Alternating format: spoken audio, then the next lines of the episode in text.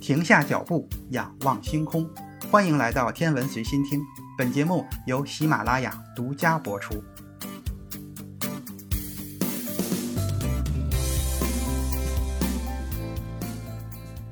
欢迎收听原创严选。上一次节目咱们说到了粒子的数量层出不穷，其实二十世纪六十年代的早期，物理学家们就已经发现了三十多种所谓的基本粒子。这里边包括反粒子，但是不包括德尔塔粒子。如果想要分清楚电子、光子、质子、中子、缪子、派子、K 介子、拉姆达粒子、西格玛粒子、可西粒子和德尔塔粒子这一系列令人眼花缭乱的粒子，就必须找到某种严格的分类方法，而并非只是将它们分为普通粒子和奇异粒子。这些粒子按照它们特有的量子数。电荷值、自旋、同位旋和奇异性进行分类，可以分为两种基本的类型。其一就是一个是物质粒子，属于物质实体的东西；第二个就是力粒子，属于场粒子，负责传递物质粒子之间的力。物质粒子是费米子，具有半整数自旋费米子，包括了氢子、像电子、缪子、中微子和它们的反粒子，以及重子。包括了质子、中子、拉姆达粒子、西格玛粒子、可西粒子和它们的反粒子。力粒子是玻色子，具有整数自旋。玻色子包括了光子和统称为介子的粒子，包括了派介子和 K 介子。这其中，介子传输强力，并与重子一起构成了一类称为强子的粒子。重子是根据它们的重子数来分类的，所有的重子的重子数都是正一。所有的反重子的重子数都是负一，同样，所有氢子的氢子数为正一，所有反氢子的氢子数为负一。因此，所有粒粒子，也就是所有的玻色子的重子数等于零，氢子数也等于零。这些特性都很重要，因为物理学家发现，在粒子的相互作用中，重子和氢子数是守恒的。那么，很明显，粒子的分类是太混乱了。必须有一个分类的方式，就像德米特里门捷列夫的元素周期表一样清楚。那么，这种分类方法是什么？有没有一种根本性的解释呢？这个问题解释可以分成两个阶段。一九六一年，盖尔曼和以色列物理学家尤瓦尔·尼尔曼各自独立确定了分类的方法。为了获得根本上的简单明细性，物理学家有一种直觉。他们认为不可能存在这么多基本粒子，人们是能够发现真正的基本粒子的，其他一切粒子都是由这些基本粒子构成的，这样就能合理的解释粒子的数量了。从某种程度上说，在整个科学史上，物理学家都在采用这种方法，但试图把它们应用到宇宙射线和粒子加速器实验中开始出现新的粒子上。最早是在1949年由费米和杨振宁提出的。日本物理学家坂田昌一和同事认为，质子、中子和拉姆达粒子是基本的三重态，并尝试用它们构建其他的粒子。盖尔曼尝试了几乎与之相同的方法，但为何把这些粒子而不是其他的粒子看作基本粒子，原因却从来没有明确说过。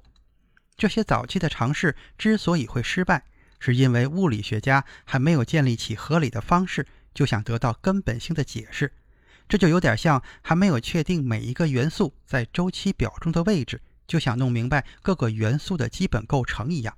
盖尔曼认为全局对称群可以为这种方式提供基本的框架。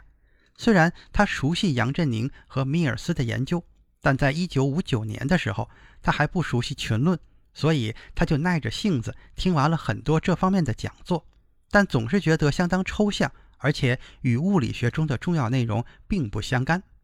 格拉肖在一九六零年的三月来到了巴黎，盖尔曼鼓励他在统一弱电和电磁力方面的努力，但是格拉肖使用的施温格的术语相对来说还是很不好理解。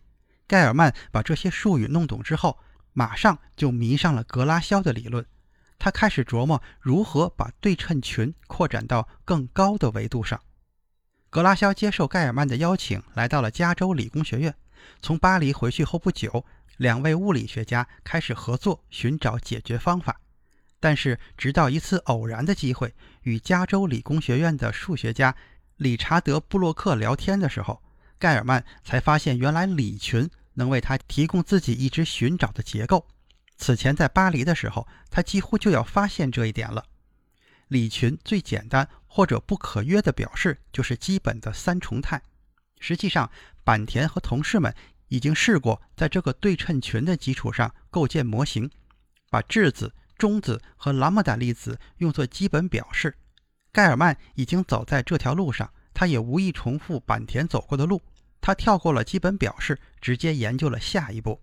他发现可以把自旋为二分之一的重子置于一种八重态中，也就是八个粒子组成一组，基本上构成一个六边形。每一个点由电荷和奇异性的值决定。西格玛零和拉姆达零这两个粒子位于图形的中心。他发现他需要把质子、中子和拉姆达粒子放进这个图形中，而且他肯定觉得不应该把这些归为基本表示。当盖尔曼将自旋为零的介子拼成八重态时，他发现只能在图中分派七个粒子，有一个粒子，也就是拉姆达零介子不见了。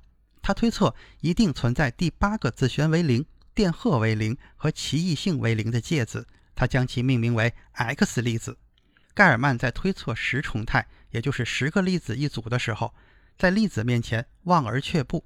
毕竟当时已知的只有四种德尔塔粒子，而预测另外六种新粒子的存在，看起来还要跨越很大的一步。无论如何，他在八重态上已经取得了很大的进步。一九六零年圣诞节期间，他完成了八重法的研究。一九六一年初，他就将结果发表在了加州理工学院的预印刊物上。他预测完成介子八重态所需的那个粒子。几个月后，被美国加州大学伯克利分校的物理学家路易斯·阿尔瓦雷茨和他的团队发现，这是一个三派介子共振态。他们将新粒子命名为 eta。咱们再来说尤瓦尔·尼尔曼，他在以色列陆军中担任上校，后来到伦敦学习物理学，同时在以色列大使馆担任防务专员。他不大可能以物理学为终身的职业。起初，尼尔曼想在伦敦的国王学院研究相对论，但他还要在肯辛顿的大使馆工作，而城市的交通条件没有办法让他从大使馆到那里去听课，因此他就转到了帝国理工学院研究粒子物理学。在帝国理工学院，他在阿卜杜勒·萨拉姆的研究方向上取得了很多的成绩。尼尔曼在晚上和周末做研究工作，并把想法告诉了萨拉姆。而萨拉姆则耐心地指出，这些之前已经被权威的物理学家都研究过了。对这个理论，萨拉姆的耐心越来越少，但是尼尔曼的信心却越来越强。在一九六一年的时候，他发表了自己的八重法。一九六二年六月，尼尔曼和盖尔曼都参加了罗切斯特会议，但那年的会议并不是在罗切斯特市召开的，而是在日内瓦的欧洲核子研究中心。两个人都想听听关于已经发现的新粒子的报告。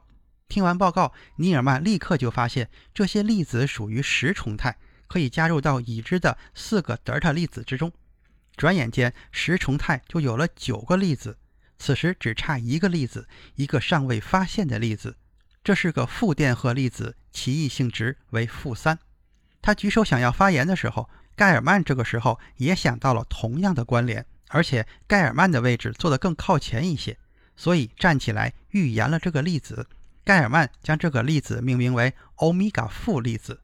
讨论结束之后，布鲁克黑文国家实验室的粒子物理学家尼古拉斯·萨米奥斯问盖尔曼，在他看来，欧米伽负该如何衰减？盖尔曼在一张餐巾纸上画了一张欧米伽负衰变的预测草图。萨米奥斯把那张餐巾纸顺手就揣进了自己的口袋。图形已经找到了，那么接下来就是基础性解释的问题。哥伦比亚大学的罗伯特·塞波尔开始琢磨如何把三个基本对象结合，以创造八重法的两个八重态和十重态。从很多方面说，这就相当于把质子、中子和电子结合起来构建元素周期表。实际上，塞波尔此时想的是：虽然人们相信物理学家已知的所有粒子以三种基本粒子为基础。但是这些从来没有被发现的粒子是不是根本就不存在？一九六三年三月，盖尔曼来到了哥伦比亚大学，做了一系列的讲座。塞博尔向他请教了这个问题。在塞博尔认为，可以采用三个粒子组成质子和中子，粒子和反粒子可以产生介子。这个问题，盖尔曼已经考虑过，而且也已经否定了这个想法。他问塞博尔：“这个基本三重态对象的电荷是什么样的？”这个问题，塞博尔还没有思考过。盖尔曼觉得这个想法很疯狂，顺手抓了一张餐巾纸，写下了必要的计算，以说明这样做意味着粒子的电荷必须为分数，像负的三分之一、正的三分之二这样，也就只有这样才能加起来形成一个电荷为正或零的质子或中子。塞博尔也觉得这个结果不太像话，没有任何证据能够表明粒子的电荷可以为分数。不过，这次讨论让盖尔曼陷入了更深的思考。盖尔曼的想法逐渐形成的过程中，他偶然地读到詹姆斯·乔伊斯所著的《芬尼根的守灵夜》中的一段文字，给他命名这些神秘的新粒子提供了灵感。向麦克老人三呼夸克。盖尔曼突然意识到，质子和中子分别是由三个夸克构成的。1964年的2月，盖尔曼发表了一篇小论文。他把这个问题进行解释，他用 U、D 和 S 代表三个夸克。虽然在文中他没有详细的说明，但是这三个字母分别代表着上电荷为三分之二，下电荷为负的三分之一，以及奇怪的奇电荷同样为负的三分之一。重子由这三种夸克的不同组合构成，介子则由夸克和反夸克构成。比如，质子包括两个上夸克和一个下夸克，也就是 UUD，电荷总数为正一；电子包括一个上夸克和两个下夸克，电荷总数为零。奇异性量子数不为零的奇异粒子包括奇夸克。根据这些解释，自旋为二分之一的量子八重态由上夸克、下夸克和奇夸克的不同组合构成，而自旋为零的介子则由夸克和反夸克构成。同位旋现在被解释为复合核子中的上夸克和下夸克的数量。贝塔放射性则涉及中子的下夸克转换成上夸克，中子转换成质子，并发出一个 W 负粒子。盖尔曼在文中对塞博尔在讨论时给予他的启发表示了感谢。由于没有实验做基础，因此对他的理论接受度非常小。况且还存在一个问题。与自旋为二分之一的费米子一样，夸克也遵循泡利不相容原理，后者不允许一个以上的费米子占有相同的量子态。然而，质子注定要包含两个上夸克，那么这两个上夸克应该拥有相同的状态；中子则要包含两个下夸克，这又如何与不相容原理相容呢？盖尔曼尽量对夸克的情况不多发表意见，没有改进他的理论。毕竟，理论上这种粒子或许永远无法看到。盖尔曼把夸克归为数学的产物。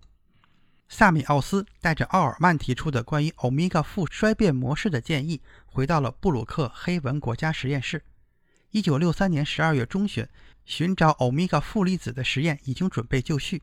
1964年的一月31日，萨米奥斯和三十位粒子物理学家组成了一个团队，在一张气泡史照片中。发现了一丝的踪迹，这些踪迹几乎准确地印证了对欧米伽负的预测。一九六四年二月十一日，他们把论文发表在了《物理评论》上。